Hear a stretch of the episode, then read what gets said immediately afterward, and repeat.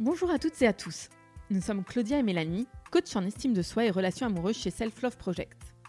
Nous aidons chacun et chacune à reprendre le pouvoir sur sa vie amoureuse en apprenant à s'aimer plus pour s'aimer mieux et se laisser aimer. Si vous êtes à la recherche de partage, de conseils et d'astuces pour vivre une vie amoureuse plus douce et plus épanouissante, vous êtes au bon endroit. Sur ce podcast, nous échangeons chaque semaine à deux sur un sujet lié à l'amour, la relation amoureuse ou l'estime de soi. Ou à plusieurs avec nos invités qui viennent nous partager leur expérience et leur apprentissage sur ces sujets. On est parti pour l'épisode du jour. Bonne écoute. Dans l'épisode du jour, nous accueillons Grégory Pouy, analyste culturel, conférencier, auteur et créateur du podcast Vlan, au travers duquel il s'est donné pour mission d'essayer de comprendre comment évolue la société en se concentrant sur le lien, le lien à soi, aux autres et à la nature. Il a accepté aujourd'hui de nous livrer son parcours personnel et sentimental, ainsi que les diverses prises de conscience émotionnelles qui l'ont guidé jusqu'à aujourd'hui. Encore une fois, une conversation empreinte de vulnérabilité, de douceur et de profondeur qui dessine les traits de notre humanité commune. Bonne écoute Bonjour Mélanie. Bonjour Claudia. Bonjour Grégory. Bonjour à vous deux. On est ravis de te retrouver euh, pour ce nouvel épisode. Euh, bah, je suis ravi également. Est-ce que tu peux nous dire un petit peu euh, qui tu es mmh Je suis donc Grégory. je fais plein de trucs différents, mais en gros, je suis un être humain qui essaye d'aider les gens à, avoir une vie plus sereine. Et ça, je le fais de plein de manières différentes, à travers un podcast qui s'appelle Vlan, que j'ai créé il y a presque cinq ans dans lequel j'essaie de comprendre comment la société évolue à travers des bouquins. là, j'en ai écrit un il y a un an et demi, et puis je, depuis deux jours, trois jours, j'envisage de faire un second. Donc voilà. Et, et, après, je fais des conférences, du, du, conseil en entreprise. voilà, sinon, je suis un homme de 45 ans, hétérosexuel de la banlieue parisienne euh, qui a vécu dans pas mal de pays, euh, euh, en France principalement évidemment, mais aussi au Luxembourg, aux États-Unis, à New York et maintenant au Portugal et un tout petit peu au Luxembourg, étonnamment. Merci beaucoup. du coup, on commence toujours notre podcast avec la même question. C'est est-ce que tu mmh. pourrais nous raconter ton premier baiser ou ton premier je t'aime? Alors, pas la même chose. Mais mmh euh, le premier je t'aime est arrivé. Le premier je t'aime est arrivé bien avant le premier baiser. Parce que le premier je t'aime, en fait, euh, bon, il faut se remettre dans, la, dans, la, dans le contexte de, de, la vie sans mobile, évidemment. Euh, et, je dis ça sans blaguer parce que je pense que ça a un impact hyper important sur les vies amoureuses, sur les vies en général, mais sur les vies amoureuses en particulier. non, je pense que le premier je t'aime, c'était sur un petit bout de papier dans une classe de, dans une, dans une classe passé à une fille qui s'appelle Émilie, qui est devenue ma meilleure pote ensuite, et qui est sortie avec mon meilleur pote de l'époque. Donc voilà, c'est l'histoire de ma vie, quoi. Mais donc voilà, ça c'est le, le, premier. Le premier baiser, c'est un truc un peu, un peu, un peu naze, pour être sincère. je pense que ça s'est passé, enfin, je j'en suis certain d'ailleurs. je devais avoir 16 ans, je pense, 15-16 ans, et c'était au Palace quand c'était encore une boîte de nuit. Donc ça remonte. et c'était une fille que je connaissais pas et on s'est embrassé. Je sais même pas comment elle s'appelle et on s'est plus jamais revu. C'était vraiment euh, voilà. Quelque chose d'éphémère. ah, totalement éphémère, ouais. Euh, mais euh, donc voilà, ça n'a pas été plus loin que ça. C'était très bref, on va dire. Et du coup, par la suite, ta vie amoureuse, s'est passée comment? La vie amoureuse, s'est passée à travers des, longues histoires et d'autres plus courtes, évidemment. j'ai commencé avec une plus longue histoire, finalement, de 20 à 27 ans, donc pendant 7 ans, avec une fille avec qui on, est toujours très proches. On, s'est fiancés à l'époque. On a failli se marier. Et puis finalement, on ne s'est pas marié. et après, j'ai fait pas mal de relations de 2-3 ans, plus ou moins intenses Et, euh, et, voilà. enfin, je sais pas. Après, je sais pas dans quel niveau de détail je rentre, parce que si je commence à vous raconter tout, je peux parler pendant très longtemps tout seul de ma vie amoureuse. Ah ben non, mais... va. Hein, c'est toi, où est-ce que tu es à l'aise euh, Non, moi, je suis assez à l'aise, mais ça dépend. Enfin, je, je me dis que vous aurez peut-être des questions, je sais pas, parce que si je commence à rentrer dans le détail. Bah, alors, du coup, moi, ma, ma question, ce serait déjà sur cette première relation de 20 à 27 ans. Euh, c'est un âge où on se construit beaucoup. on passe de l'état adolescent à, l'état adulte. Mmh. déjà, comment est-ce qu'elle se passait cette relation? Est-ce que c'est une relation où tu étais bien où tu te sentais euh, épanoui et, eh, eh ben justement, en fait, euh, donc c'est une fille dont on est toujours très proche, euh, ce que je disais tout à l'heure, une fille qui s'appelle Fanny. et on, je l'ai rencontrée à l'école, en subdeco, après, après la prépa, donc, parce que j'ai fait une prépa HEC et une école de commerce. Donc. Et on est sortis ensemble, je pense, dans les enfin, je pense, je sais, dans les tout premiers mois de la première année, ce qui en général, tu fais pas trop parce qu'en prépa, bon, clairement, tu es extrêmement concentré, tu n'as pas trop d'aventures amoureuses en général, ou difficilement. et donc, tu arrives à l'école et c'est censé être la fête, quoi. Et, surtout, moi, à l'époque, j'avais, je crois, couché avec une seule fille, donc j'étais vraiment, enfin, tout début de ma vie amoureuse, sexuelle, etc. Donc, a priori, tu as envie de t'amuser, mais ça n'a jamais été ma dynamique. Donc, du coup, euh, je suis rentré dans une relation longue euh, tout de suite. Et, c'est effectivement une bonne question parce que ce qui a tué la relation, c'est que justement, euh, on a évolué tous les deux et que autant tu, tu, tu, peux évoluer. Moi, je ne crois pas trop que les gens changent, mais en tout cas, c'est l'apprentissage que j'en ai eu. Et finalement, ce qui s'est passé, c'est que sept ans après, le système de fonctionnement du couple était toujours le même, mais que nous, on avait changé et que du coup, ça ne mmh. marchait plus. Et en particulier, ce qui a changé, c'est que moi, j'étais quelqu'un de... qui me laissait dominer énormément. Et, et... parce que j'avais, j'avais un besoin d'amour vraiment important, on va dire. Et, et du coup, j'acceptais des choses qui étaient qui n'avaient aucun sens. Et du coup, elle, je pense que ça, enfin, je sais aussi que ça lui plaisait pas spécialement que je me laisse autant faire. Et en même temps, bah, quand on donne à quelqu'un, il abuse et il abuse et il abuse de plus en plus. Et donc, on était arrivé dans une situation où c'était, enfin, c'était ridicule. Et en fait, ce qui s'est passé, c'est qu'à partir du moment où j'ai commencé à avoir un travail, quand donc on, on est rentrés tous les deux à Paris, on étudiait à Marseille et ben en fait, ça marchait plus. C'est-à-dire qu'en fait, son mode de le mode de fonctionnement du couple, c'est-à-dire le fait qu'elle essaye de dominer ou entre guillemets de me donner des ordres, moi, j'acceptais plus. Et du coup, ça a amené à la fin du couple. Et mmh. ça s'est terminé assez bien, en fait, étrangement, de manière assez, assez pisse. parce que voilà, elle m'a trompé avec quelqu'un et puis, et puis ça s'est délité. Voilà. Est-ce que c'est parce que vous aviez l'impression que vous étiez au bout de cette histoire euh? Ouais, bah, à l'époque, euh, je pense que j'avais aucun recul et puis j'avais 27 ans, donc autant dire que j'étais un piou-piou, mais, mais euh, donc j'avais pas. Mais oui, je crois que je sais pas si on était arrivé au bout de l'histoire. Je, ce que je sais, c'est que modifier un mode de fonctionnement de couple, c'est extrêmement compliqué, en fait. Mmh et et, en tout cas, on n'a pas eu la maturité de savoir le faire à l'époque. Euh, et je ne sais même pas si j'aurais la maturité aujourd'hui de le faire. Je pense que c'est extrêmement compliqué euh, de modifier un système, un système, de fonctionnement. Ce qui était, euh, en fait, il y a plein de trucs qui étaient dysfonctionnels. Ça, c'est le premier, évidemment. Le, second, c'est que à, ce moment-là de ma vie, en tout cas, j'étais convaincu que l'autre devait te remplir. C'est-à-dire qu'en fait, tu mmh. cherches vraiment la pièce qui te complète et, aujourd'hui, je réalise que, bon, enfin aujourd'hui, depuis quelques années, je réalise que c'est idiot, évidemment, mais et, souvent d'ailleurs, les couples, c'est ça, hein, c'est-à-dire on, parle beaucoup de, de, complémentarité, etc. Moi, je crois pas trop à cette complémentarité. Je pense que c'est extrêmement important d'être seul, bien seul, pardon, mmh. d'être plein seul, mmh. et que l'autre arrive en bonus en fait, et pas, et pas, pas en complémentaire, hein, pas en, pardon, pas en voilà, oui, si, en complémentaire. Ouais, on est euh, souvent, nous, pour nous, que 1 plus, enfin, 1 plus 1 égale 3, et c'est pas. Euh, on déteste l'expression je cherche ma moitié, quoi. C'est ça, c'est pas un demi plus un demi, quoi. Ouais, hein. ça. Et à l'époque, on était, moi, j'étais là-dedans euh, parce que j'avais plein de, de, de, traumas, entre guillemets, de classe sociale. j'avais plein de mmh. traumas de. d'amour que, que, que j'avais pas eu assez en fait tout simplement donc je cherchais ça en elle et, du coup je pense que voilà c'est tout ça qui a fait que ça n'a pas marché. Mmh. Et du coup c'est une décision commune la rupture ou ça a été elle ou toi mmh.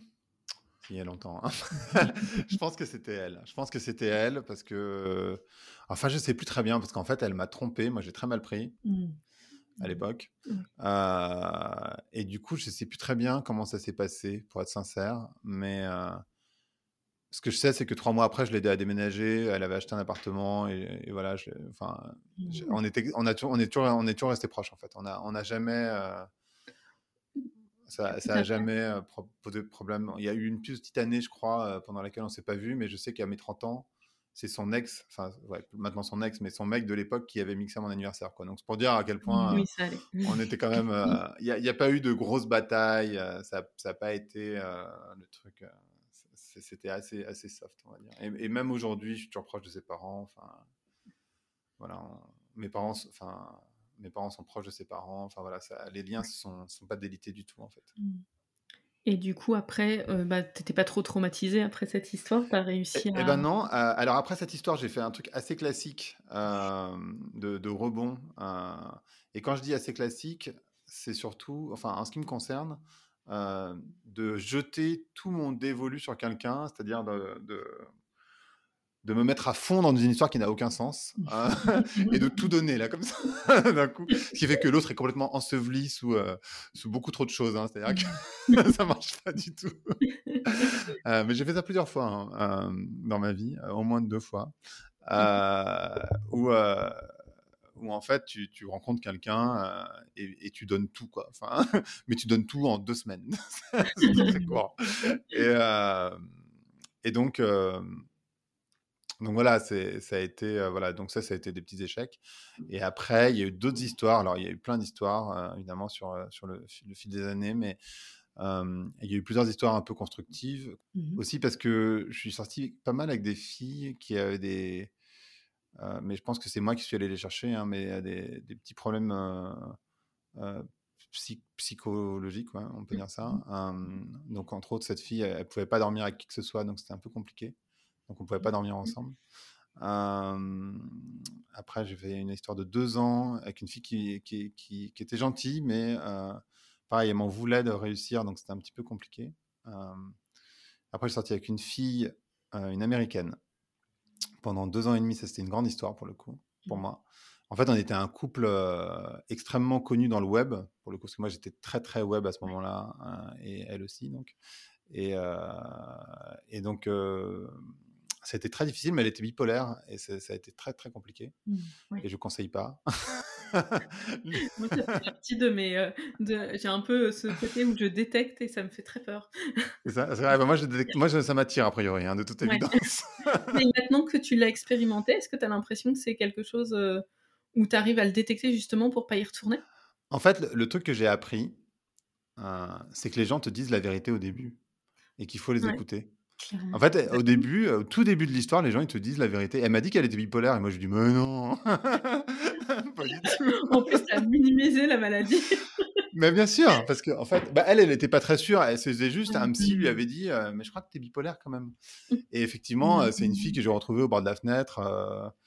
Euh, à vouloir se suicider. C'est une fille que j'ai retrouvée à boire de l'alcool à 7h du matin dans les toilettes. parce qu'elle n'était pas prise en charge psychologiquement. Ah bah parce qu'elle voulait pas. Parce qu'en fait, elle voulait pas réduire les, elle voulait pas réduire les ups. Bien sûr, bah, bah, c'est souvent. Donc, oui, parce que euh, elle, acceptait les downs pour pas réduire les ups. Bien sûr. Bah, le problème, c'est pas tant la maladie mentale que le fait que les gens euh, soient pas pris en charge, parce qu'après. Ouais, bien sûr. Ah oui, bien sûr, ah, évidemment. Clairement ça. Mais tu as très raison sur le côté. Les gens disent dès le départ, il faut écouter, mm. euh, parce que même moi, ça m'est arrivé d'avoir des hommes qui n'avaient pas confiance en eux, par exemple, et qui disaient non, mais moi je suis nul ou je suis médiocre et tout.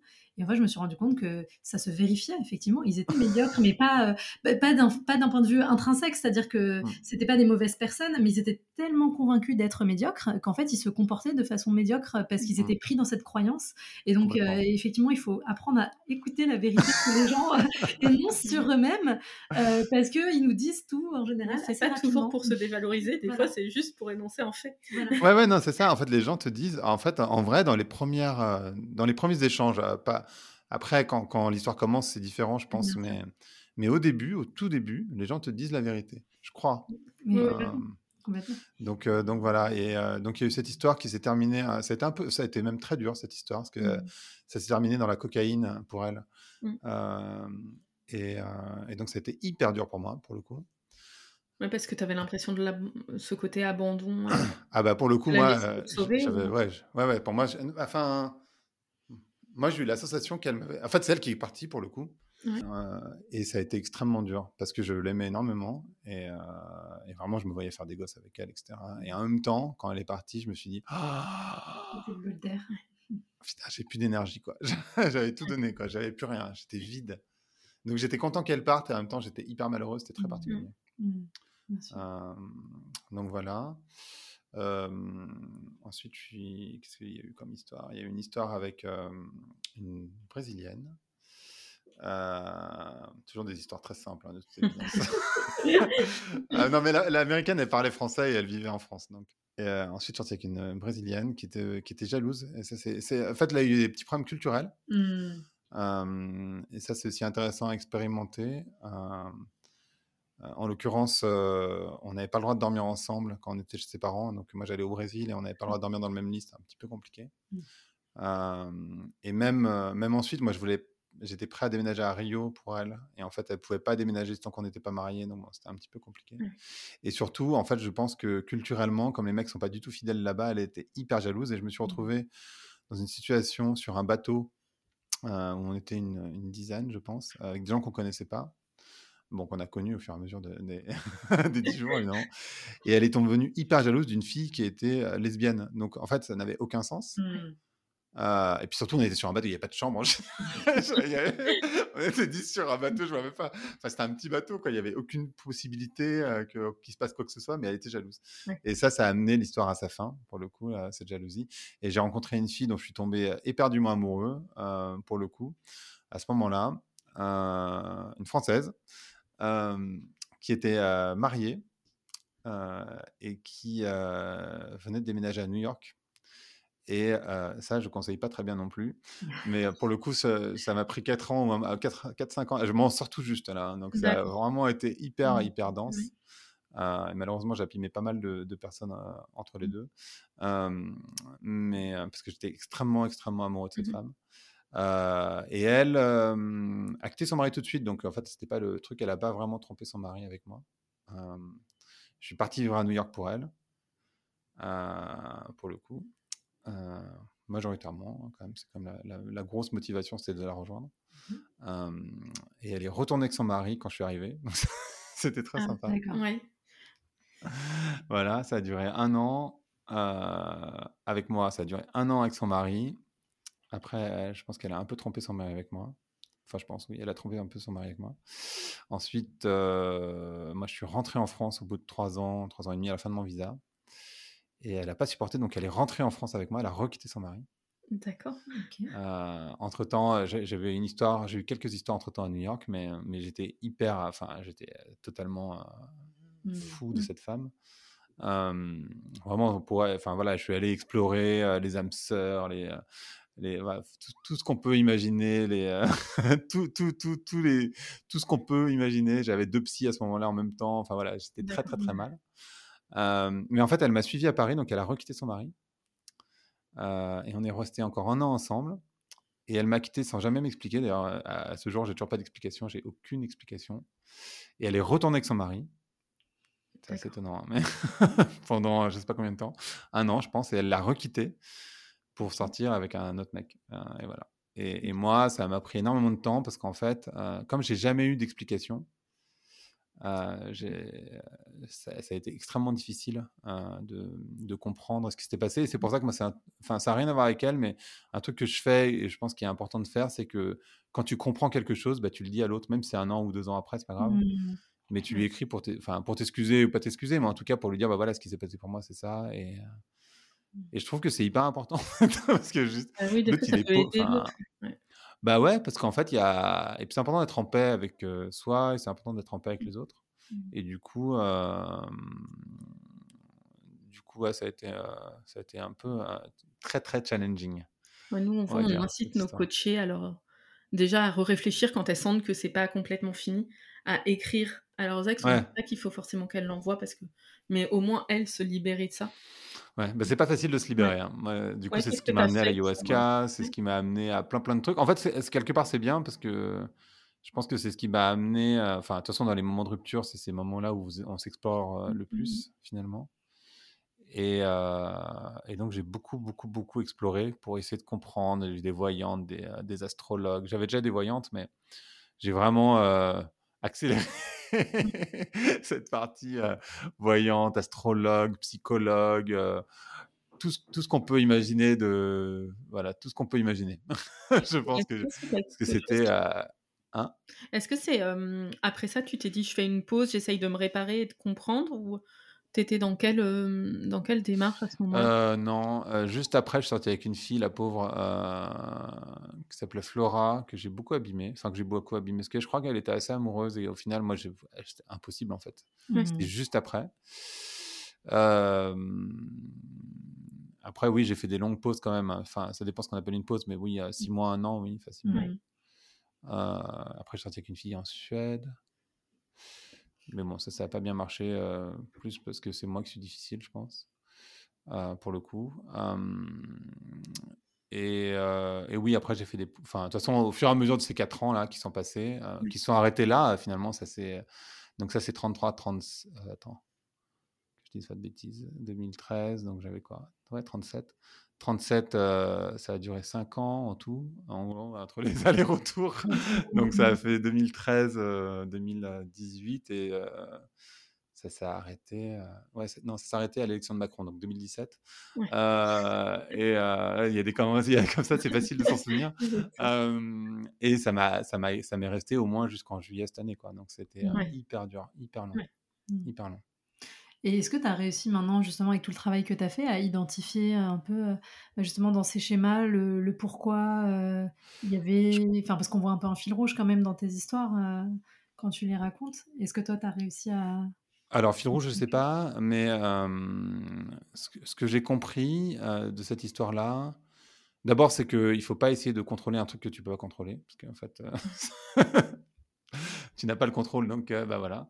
Et après, il faut aussi accepter que, alors il y a plusieurs trucs que j'ai compris. Le premier, c'est que euh, les gens n'ont pas le même système que toi, et ça, il faut l'accepter. Mmh. Et il y a des choses, enfin, la seule raison qu'elle m'ait donnée d'avoir rompu, c'est qu'elle était trop amoureuse et que pour elle, en fait, elle perdait le contrôle et c'était trop difficile. Mmh et je pense que c'est vraiment la raison pour laquelle elle a rompu, en fait. et en fait, pour moi, ça n'a aucun sens, mmh. mais strictement aucun. Et en même temps, il faut accepter que pour elle, ça en avait un. Et elle, elle voulait être dans le contrôle. Et je pense que c'est. En fait, j'en sais rien, hein, parce qu'au final, elle m'a jamais expliqué. Donc, je, je, je l'ai redemandé. Je lui ai demandé un an après, je l'ai vu quand même. Je lui ai demandé de l'avoir. Mais même là, elle m'a pas dit. Donc, en fait, j'ai jamais l'explication. J'en sais rien. Mais je crois que. Euh,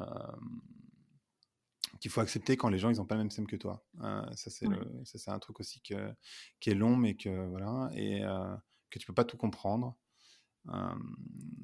et donc, ouais, non, c'est principalement ça que j'ai appris. J'ai appris aussi à poser des questions, je pense.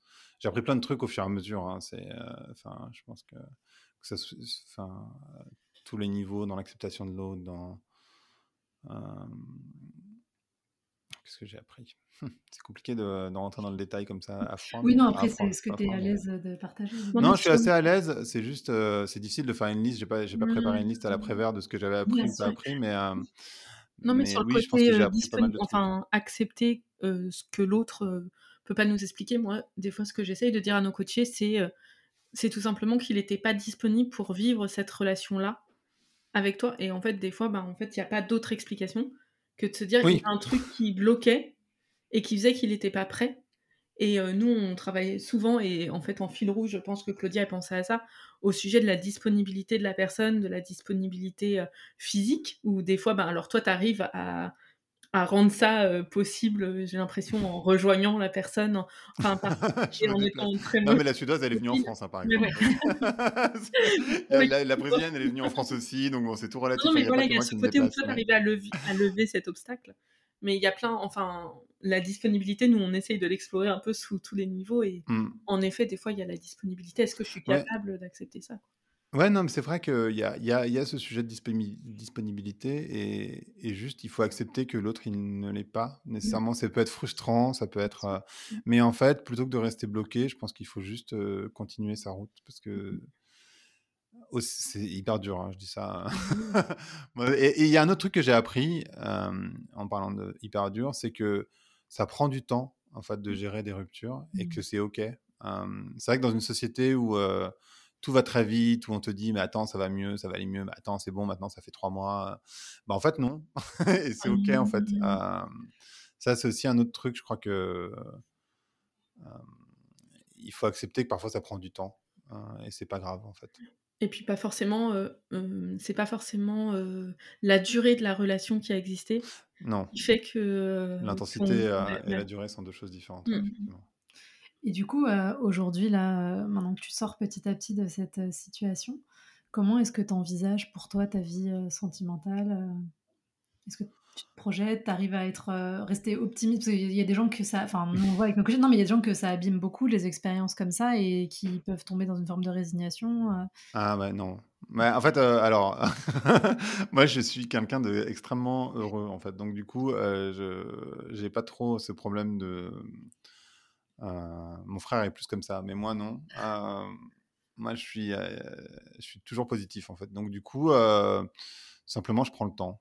Mmh. Hein, de rencontrer des gens, de voir s'il y a un truc qui clique ou pas, et mmh, de voir ce qui est possible ou pas. De, voilà, je prends, je prends mon temps en fait, tout simplement. Je crois que c'est surtout ça, mais non, non, ça n'a pas du tout abîmé ma, ma volonté. Euh. Mais par contre, ce que je sais, et ça c'est hyper important, c'est que je suis très bien tout seul. Mmh, pour revenir à ce qu'on disait tout à l'heure euh, sur le fait d'être un, euh, moi, je suis très très bien tout seul, donc l'autre, il arrive euh, en plus, pas, pas comme un complément d'un truc qui me manquerait, parce qu'en fait, il manque rien. Mmh. Tout va bien. et du coup, enfin, tu nous as parlé tout à l'heure de ton podcast, et euh, tu as eu sur les sujets de l'amour des invités mmh. Hyper passionnants et mmh. qui vont très loin dans la déconstruction. Et, et du coup, comment ça nourrit ton cheminement personnel? Est-ce que tu arrives à faire le lien un peu entre ce podcast et l'évolution de ta vie amoureuse, de ta vision de l'amour? Hmm. Est-ce que ça a bougé? En fait, alors la, première invitée et sans doute la plus connue que j'ai eue sur le sujet, c'est Esther Perel. Qu'en France on connaît pas bien, mais en fait qui est une énorme superstar sur le sujet. Et il se trouve que la France, on ne comprend pas que la France n'est pas encore découvert. Je, comprends, comprends pas, je comprends pas non plus. Mais Esther, en fait, ce qui s'est passé, c'est que euh, quand je vivais à New York, euh, j'ai été invité chez elle, en fait, simplement, euh, pour Thanksgiving. Et en fait, moi, j'étais en plein dans cette rupture avec cette femme. Et, et du coup, j'ai vachement parlé avec elle. Et du coup, on est devenus potes avec Esther. et je pense que c'était dans la période où, où elle trompait son mari avec moi, de mémoire. Euh, d'ailleurs, j'ai essayé d'écrire à son mari bien après euh, cette histoire, mais il m'a jamais répondu. C'est dommage. J'aurais bien voulu parler avec lui au final. Parce que je me, je me suis toujours dit, euh, je, me, suis toujours dit que c'était horrible pour lui en fait. J'ai jamais, je me suis jamais dit oh, rien à foutre, tant pis pour lui. Mmh, je me suis toujours dit, j'avais, j'ai toujours eu de la peine pour, pour ce mec. Bon, du coup, on n'a jamais parlé. Mais Esther, ouais, je pense que ça a fait bouger. Alors, d'abord, moi, j'étais quelqu'un d'assez absolu et je le suis moins je pense que ce qui a bougé aussi, c'est ma mon acceptation des pas des relations ouvertes parce que je crois pas que je sois ouvert en relations ouvertes, mais de se dire que la fidélité sexuelle à vie, c'est peut-être pas le truc le, plus important. Se dire que le mobile, effectivement, je disais au tout début, mais ça a des impacts extrêmement forts parce qu'en fait, avant, tu, tu, vivais dans une relation en étant incapable de suivre la vie de l'autre. Et mmh c'était OK, en fait. Tu lui envoyais des lettres. Euh, il y avait ça, mais il y avait aussi l'idée que tu, tu, faisais avec le scope de gens qui étaient autour de toi. C'est-à-dire que tu n'avais pas mmh. un scope infini de personnes, ou un scope virtuellement infini. Parce qu'aujourd'hui, il est quand même virtuel, ce scope infini. Hein, mais mais tu avais aujourd'hui, euh, alors avec les apps de rencontre, mais d'autant plus si tu vas sur Raya, que les gens connaissent pas nécessairement, mais, mais Raya, c'est une app de dating un peu plus plus où il faut être sponsorisé, euh, c'est un peu dur de rentrer, mais du coup, les gens qui sont dessus, c'est quand même une sélection de personnes euh, en fait c'est que tu as toutes les célébrités, enfin tu vois, si tu veux en rencontrer n'importe quel. Euh, mais du coup, c'est c'est transnational, c'est-à-dire qu'en fait, tu es sur Raya, tu es à Paris, tu vas, ils vont te proposer des gens à Los Angeles, ça n'a aucun sens. C'est possible. Oui. Parce que bon, tu peux toujours voyager si tu as l'argent pour le faire. et a priori, les gens qui sont sur Raya, ils ont l'argent pour le faire. Mais Mais bon, ça n'a aucun sens. Donc, il y, a, ce côté virtuel. Avant, avais, tu choisissais entre, j'en sais rien, tu vois, le meilleur des mondes de ce qu'il y avait autour de toi, tu vois, dans, dans ton mmh. village, dans ta ville, etc. Aujourd'hui, cette personne, elle est en compétition avec un potentiel infini de gens qui ont l'air incroyables, qui ne le sont pas nécessairement, mais qui ont l'air incroyables. Et ça, c'est complètement injuste, en fait, parce que du coup, tu, te, tu, te dis que potentiellement, tu pourrais trouver mieux, alors qu'en fait, pas nécessairement. Et, donc ça, c'est aussi un truc que, j'ai bien compris, je crois, en tout cas avec Esther, c'est de se dire, euh, c'est beaucoup plus dur finalement de construire des relations durables aujourd'hui euh, mmh. que c'était le cas euh, avant. Pas tant parce qu'il y avait une dépendance des femmes aux hommes financières, c'était le cas pour nos grands-parents. c'est plus le cas, c'est pas, c'est moins le cas, je pense, pour nos parents et en tout mmh. cas c'est pas du tout le cas d'Esther, parce qu'Esther, elle travaille, voilà, son mari aussi, mais mais il n'y a, aucune dépendance de. Enfin, en tout cas, ou alors c'est son mari qui est plus dépendant d'elle que, l'inverse, parce qu'a priori, elle est plus connue que lui. mais ce, mode relationnel très profond, etc., c'est plus difficile aujourd'hui, je crois, pour, pour les, et encore plus pour les jeunes générations, mmh. parce que à cause des mobiles. Mmh, et à cause de la proximité, enfin, de la proximité de de la, de la sensation de proximité que tu peux avoir, mais aussi de cette incapacité de se séparer. Euh, parce qu'en fait, tu peux suivre la vie de quelqu'un sur les réseaux sociaux. Tu peux mmh. savoir tout ce qu'il fait, tu peux savoir avec qui il était. Enfin, et c'est, pas sain du tout. Euh et puis ça, ça, génère des attentes aussi de, de, temps de réponse, ça crée de la frustration. Complètement. Euh, c'est, particulier. Ah bah oui, parce qu'en fait, ça a accéléré tout. C'est-à-dire qu'aujourd'hui, si tu envoies un message sur WhatsApp, mais que tu n'as pas une réponse dans la. Enfin, admettons ça dépend des gens. Mais dans l'heure, dans la journée, tu vas dire what's wrong, tu vois, c'est quoi le mmh problème? Mmh Alors qu'avant, enfin moi j'ai écrit, j'ai écrit, bon évidemment, je, suis né euh, en 76, donc du coup, euh, les mobiles euh, et Internet, c'est arrivé bien bien tard dans ma vie. je crois que le premier iPhone c'est 2007, donc faut mmh. remettre dans le contexte. Mais moi, ça faisait un petit moment que j'avais commencé ma vie amoureuse. Euh, et ben du coup, on envoyait des lettres ou des cartes ah postales. Et en fait, ça prend du temps. Ça prend une semaine, ça prend deux semaines, et tu vis comme ça. Et cette tension que, que crée la mmh. distance, elle est hyper importante dans le couple. Bah, ça crée du du désir. Exactement, la tension crée du désir. Euh, tandis que bah, s'il n'y a plus de tension, bah, c'est plus difficile de générer du désir. Ce qui génère du désir, enfin pour moi en tout cas, c'est euh, d'admirer la personne, mais ça veut dire que, en ce qui me concerne en tout cas, il faut que la personne puisse, soit assez curieuse pour qu'elle puisse évoluer par elle-même mmh. pour pouvoir euh, renouveler euh, mmh. ce désir finalement. Donc euh, voilà, c'est aussi mieux me comprendre et, mieux comprendre comment fonctionnent les relations. ouais, je pense que ça, ça, a pas mal bougé. Après, il y a évidemment toute la partie sur les relations sexuelles qui a bougé aussi. Mmh. Je pense que d'accepter que tu ne sais pas, euh, ça c'est un truc important. et ensuite, euh, de, trouver quelqu'un qui a envie d'apprendre avec toi. Ça aussi, c'est pas forcément évident, mais, mais c'est vachement important aussi. Parce qu'a priori, l'autre, il n'en sait rien non plus. Et, ça, ça implique bah, de, d'être joueur, de garder cet esprit un peu, un peu joueur. Je, pense que c'est important. Donc, ouais, non, ce que j'ai appris au fur et à mesure, je pense que c'est à mieux me connaître, à mieux m'accepter, à accepter mes, mes défauts, oui. Euh, mes parts d'ombre, mais ça, c'est pas forcément lié au podcast. c'est plutôt lié à la thérapie de manière générale. Accepter quand ça va pas, tu vois, tout simplement, et mmh. l'observer. Prendre du recul sur soi-même aussi, c'est un truc que j'ai vachement, vachement développé. Donc, donc voilà, c'est ça qui a pas mal bougé. Je sais pas si ça. Ouais, non, c'est super. Bah, moi, je, tu sais, il y a peut-être aussi. Le, enfin, la chose en plus qui est, j'ai l'impression, rendre les relations plus compliquées, c'est cette injonction au bonheur qu'on a mmh. et qu'on n'avait peut-être pas par le passé, qui nous met une pression incroyable. Euh, ouais, mais en fait, euh, en fait, il y, a ce truc d'Instagram euh, qui te met une pression incroyable. et Instagram, en fait, c'est toujours très marrant de, rencontrer des gens qui pensent qu'ils peuvent pas être modifiés. Enfin, en fait, il y a un truc qui est hyper important de comprendre, je pense, et je sais pas si les gens en ont conscience ou pas c'est que nos cerveaux n'ont pas évolué. C'est-à-dire que mmh. notre cerveau, euh, tout autant qu'on est, c'est un cerveau, euh, enfin, ce que les hommes avaient, hommes et femmes, hein, bien sûr, euh, avaient il y a 100 000 ans et 200 000 En fait, c'est le même. il n'a pas beaucoup évolué. donc, du coup, il y a une. Neuroscientifique qui m'expliquait ça d'ailleurs, c'est un épisode que j'ai pas encore diffusé, mais qui disait en fait les, les, enfants ils adorent se cacher, ils sont hyper excités parce qu'en fait c'est de l'instinct, c'est-à-dire qu'en fait les enfants ils ont besoin de se cacher au cas où il y aura un animal. Donc en fait mmh. euh, les animaux, euh, y compris les humains, ils jouent aux jeux, donc enfin c'est des jeux, mais en fait en vrai c'est des trucs dont ils vont avoir besoin plus tard. Mmh. Et bon les humains ils ont plus trop besoin de se cacher a priori, mais mais euh, c'est juste pour expliquer ça. Et en fait, derrière, il y a eu énormément de sciences qui s'est développée, en particulier la neuroscience. Et la neuroscience, et en particulier dans les réseaux sociaux, euh, ils savent exactement comment manipuler euh, ces, ces, cerveaux, parce qu'en fait, comme ils n'ont pas évolué, c'est très simple de les. Enfin, ça fait des années qu'on les analyse, donc on, peut les manipuler. Mmh.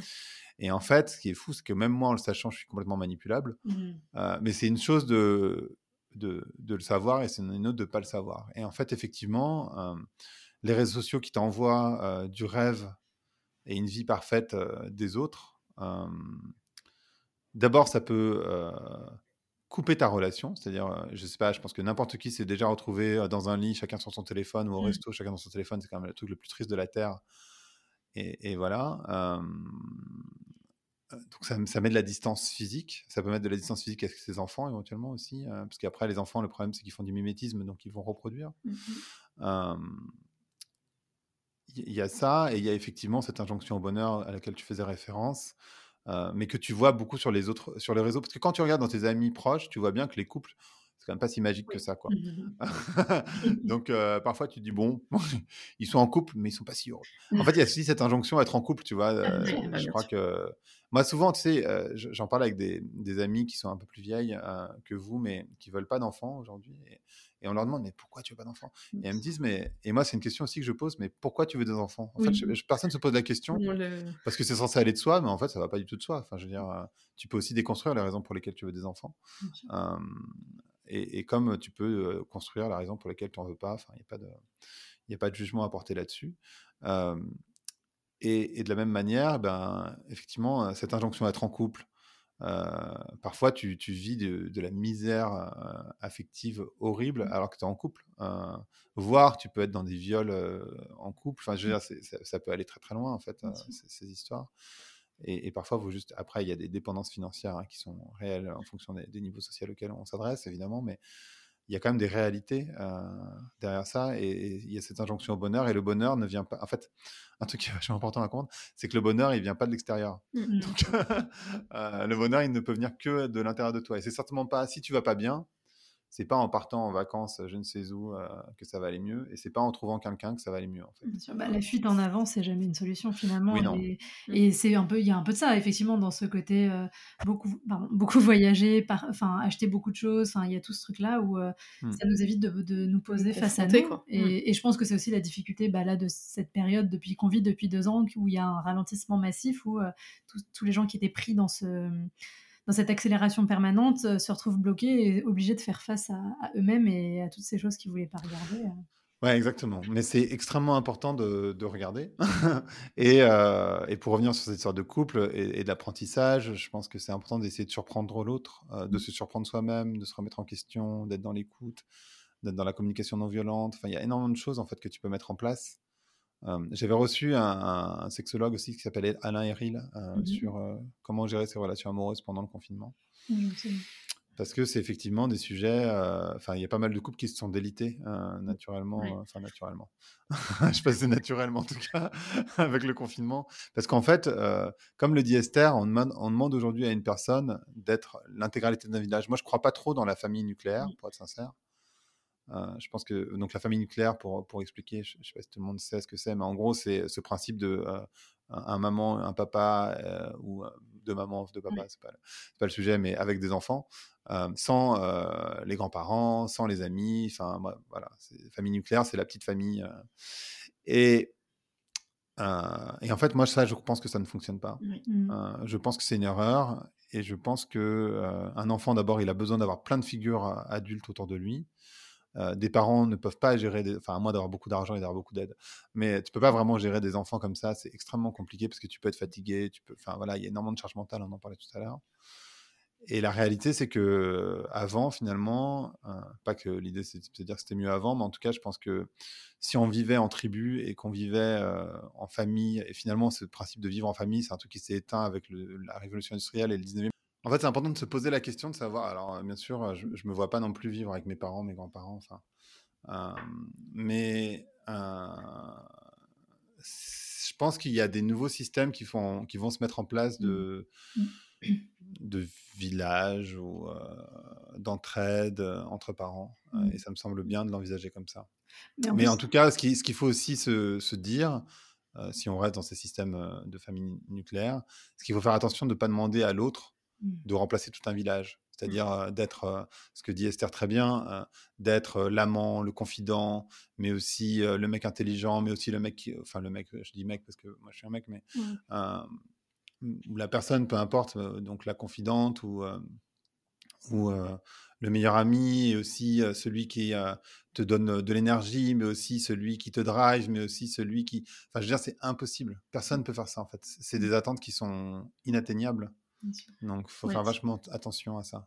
Oui, il y a vraiment ce côté, je pense qu'il faut cerner ses besoins et se dire qu'on ne fait pas reposer tous ses besoins sur la même personne. Il faut savoir aussi partager ses besoins et se dire, ben, Enfin, souvent, enfin, nous on le fait avec les coachés qui ont des listes de critères et tout qu'on essaye de transformer en besoin. Et après, on se dit, ouais, mais est-ce que tu as vraiment besoin que ça ce soit ton mec? Est-ce que ça peut pas être ton pote ou ta meilleure amie qui le fasse? Et, c'est une super difficile question. Enfin, les questions... La réponse n'est pas simple en fait. Est-ce que, parce qu'a priori, à part pour l'intimité, je veux dire, bah euh, à part pour l'intime, euh, un ami peut tout faire. Bah oui. Ça peut être ton meilleur ami, ça peut être celui qui t'écoute ou celle qui t'écoute, ça mmh. peut être euh, tu vois, la personne qui te, qui te, qui te donne de l'énergie, ça peut être la personne intelligente. Hein, si tu as besoin d'échanges, de, tu vois, il y a beaucoup de gens, il y a beaucoup de gens qui se disent sapiosexuels, hein, dont, dont, je fais partie, je crois. Hein. mais bon, en fait, des échanges intellectuels, moi, tu vois, j'en ai en permanence. donc, est-ce que j'ai vraiment besoin que ce soit ma compagne qui soit hyper brillante aussi Tu vois, c'est des questions qui sont très valables. Oui, et après, je pense que c'est difficile. Alors moi, je vois euh, dans mon couple, ben, je partage un peu ça parce qu'il y a aussi euh, plein de trucs que je partage avec Claudia, bah, que ce soit euh, mon, mon projet d'entreprise et tout. Mais des fois, ben, en fait, c'est difficile, je pense, dans l'autre qui est habitué à devoir être à tout parce que c'est ce qu'on projette d'habitude, mmh. de se dire, bah oui, moi, t'es important, mais il y a des besoins où en fait je considère que c'est peut-être plus Claudia qui va pouvoir les remplir parce que bah, c'est comme ça, mais après il faut savoir communiquer là-dessus et je pense que ça permet aussi de relâcher de la pression sur l'autre, de dire bah, il y a des choses sur lesquelles tu vas être forcément le premier que j'appelle, mais il y a d'autres sujets où c'est pas forcément toi et c'est ok. Mmh. Ouais. et ça veut pas dire que le couple ne fonctionne pas. Oui, c'est ça. Bah, en fait, il faut sortir du fantasme de fusion qui est mmh. finalement très infantile aussi, euh, de vouloir que l'autre, enfin voilà, d'être une seule personne avec l'autre et, et, ça prend du temps et beaucoup de, recul et de questionnement mmh. Et, voilà, du coup, euh, bah, je pense que pour faire le lien avec ce que tu disais, et après je, poserai la question, hein, mais euh, par rapport à, à, tout à l'heure sur la, la, difficulté des relations aujourd'hui, je pense que du coup ça, ça oblige encore plus à s'interroger, à s'éduquer sur euh, les questions liées à l'amour, aux relations, à sa propre psychologie, pour pouvoir euh, réussir à construire quelque chose de, plus sain et de plus, de plus stable. Quoi. Hmm. Et c'est pas forcément évident de le faire. Non, c'est du travail en fait, c'est ça. Rencontrer quelqu'un, ça peut être un hasard, mais euh, construire une relation sur le long terme, c'est du travail. En fait, il n'y a pas vraiment de secret. Pour le coup, il faut, il faut s'engager, il faut y bosser. Tu peux pas, tu peux pas te dire, je crois qu'il y a aussi ce truc de, comme on a une illusion de, de, plein de gens potentiels, tu te dis, bah, si ça marche pas avec il ou elle, mmh. tu pourras aller essayer ailleurs. Ce mmh. qui est vrai dans l'absolu, bien sûr, mais mais en fait, si tu fais que ça, en fait, c'est sûr que ça peut pas marcher. Quoi. Ah, si tu passes ton temps à essayer et pas à réussir, euh, c'est bien. c'est bien d'essayer parce que tu apprends des choses sur toi, mais ça peut devenir frustrant au bout d'un moment de ne pas réussir à engager un truc. Hein. Complètement. Donc, clairement. Oui, bah, de toute façon, il y a aussi ça, il y a beaucoup de, paresse euh, émotionnelle et mmh, dans le côté euh, je voudrais que ce soit immédiat et que ça fonctionne tout de suite sans travail. Et quand tu mets le, tu mets le mot travail dans la dimension amoureuse, les gens ils te regardent en disant non, mais il ne devrait pas y avoir d'efforts, ça, ça. Ouais, oui. il faut arrêter de regarder des films qui durent une heure et demie en fait. je pense que c'est ça. Et la suite, font pas de suite parce qu'après c'est chiant. c'est surtout que ça dure une heure et demie parce que sinon, euh, si ça durait une vie, ça serait vraiment très pénible. ça, effectivement, ça dure une heure et demie, quoi. C'est pas par hasard. Hein. C'est les meilleurs moments, tu vois. Euh, et alors, du coup, toi, aujourd'hui, tu dirais que c'est quoi peut-être tes plus grands défis par rapport à ta vie amoureuse? Qu'est-ce qui, qu'est-ce qui te reste à, travailler et à, aborder? Je crois de déconstruire des faux besoins, euh, justement. Euh, déconstruire... je pense que j'ai encore besoin de déconstruire un truc autour du trophée malheureusement, qui, est quand même très prégnant, je pense. Enfin, je veux pas partir pour, je veux pas parler pour l'intégralité des hommes parce que j'en serais bien incapable, mais, mais euh, et puis bon, la majorité de mes amis sont des filles, donc, donc je, je, suis pas très bien placé pour parler des mecs. Enfin, en dehors du fait d'en être un, mais, mais euh, il y, a, y, a, quand même ce truc, cette logique de trophée quand même qu'on retrouve pas mal hein, chez, chez, les mecs, je pense. Hein. En tout cas, euh, je sais pas si c'est vrai. Chez, enfin aussi, je pense que c'est vrai chez les mecs dans l'absolu. J'allais dire, je sais pas si c'est vrai chez les mecs homo, mais je pense que si. Euh, ou en tout cas fluide. Euh, euh, donc j'aimerais bien sortir. Enfin, je pense que j'ai encore à bosser sur cette logique de trophée. Mmh. Et, et ouais, principalement ça. Je pense que c'est principalement ça. Je suis en train de réfléchir en même temps. Oui, c'est principalement ça, je crois. Parce que maintenant que j'ai, je suis en train de réfléchir, mais en fait, je pense que maintenant que cette histoire, vraiment, je, je, le sens et je le sais qu'elle est derrière moi, je pense que maintenant, c'est plus rencontrer quelqu'un avec qui ça se passe bien et, et, euh, et voilà, c'est plutôt ça. Et notre dernière question que les invités n'aiment pas. tu bien.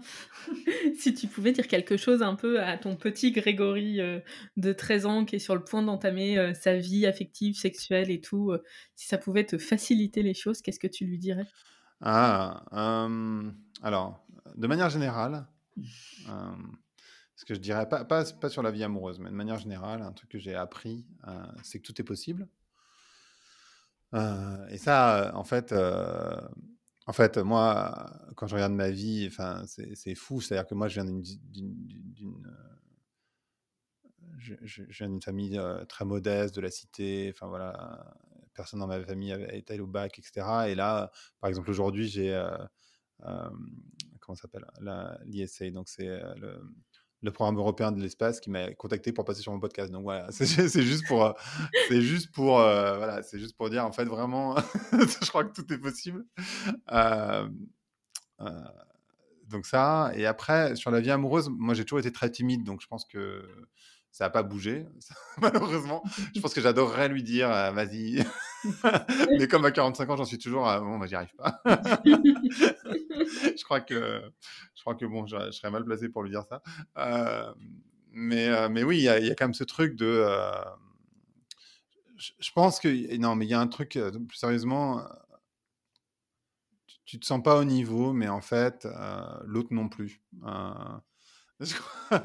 et, et, du coup, ça va, tu vois. Je pense que quand j'avais 13 ans, je sacralisais vraiment les femmes. Mmh. Euh, pas que je le fasse pas, mais je sacralise pas les humains dans l'absolu. Euh, je sais que, euh, enfin voilà, tu, quand tu vois quelqu'un, il y a aussi énormément de, de, traumas, il y a énormément de choses derrière.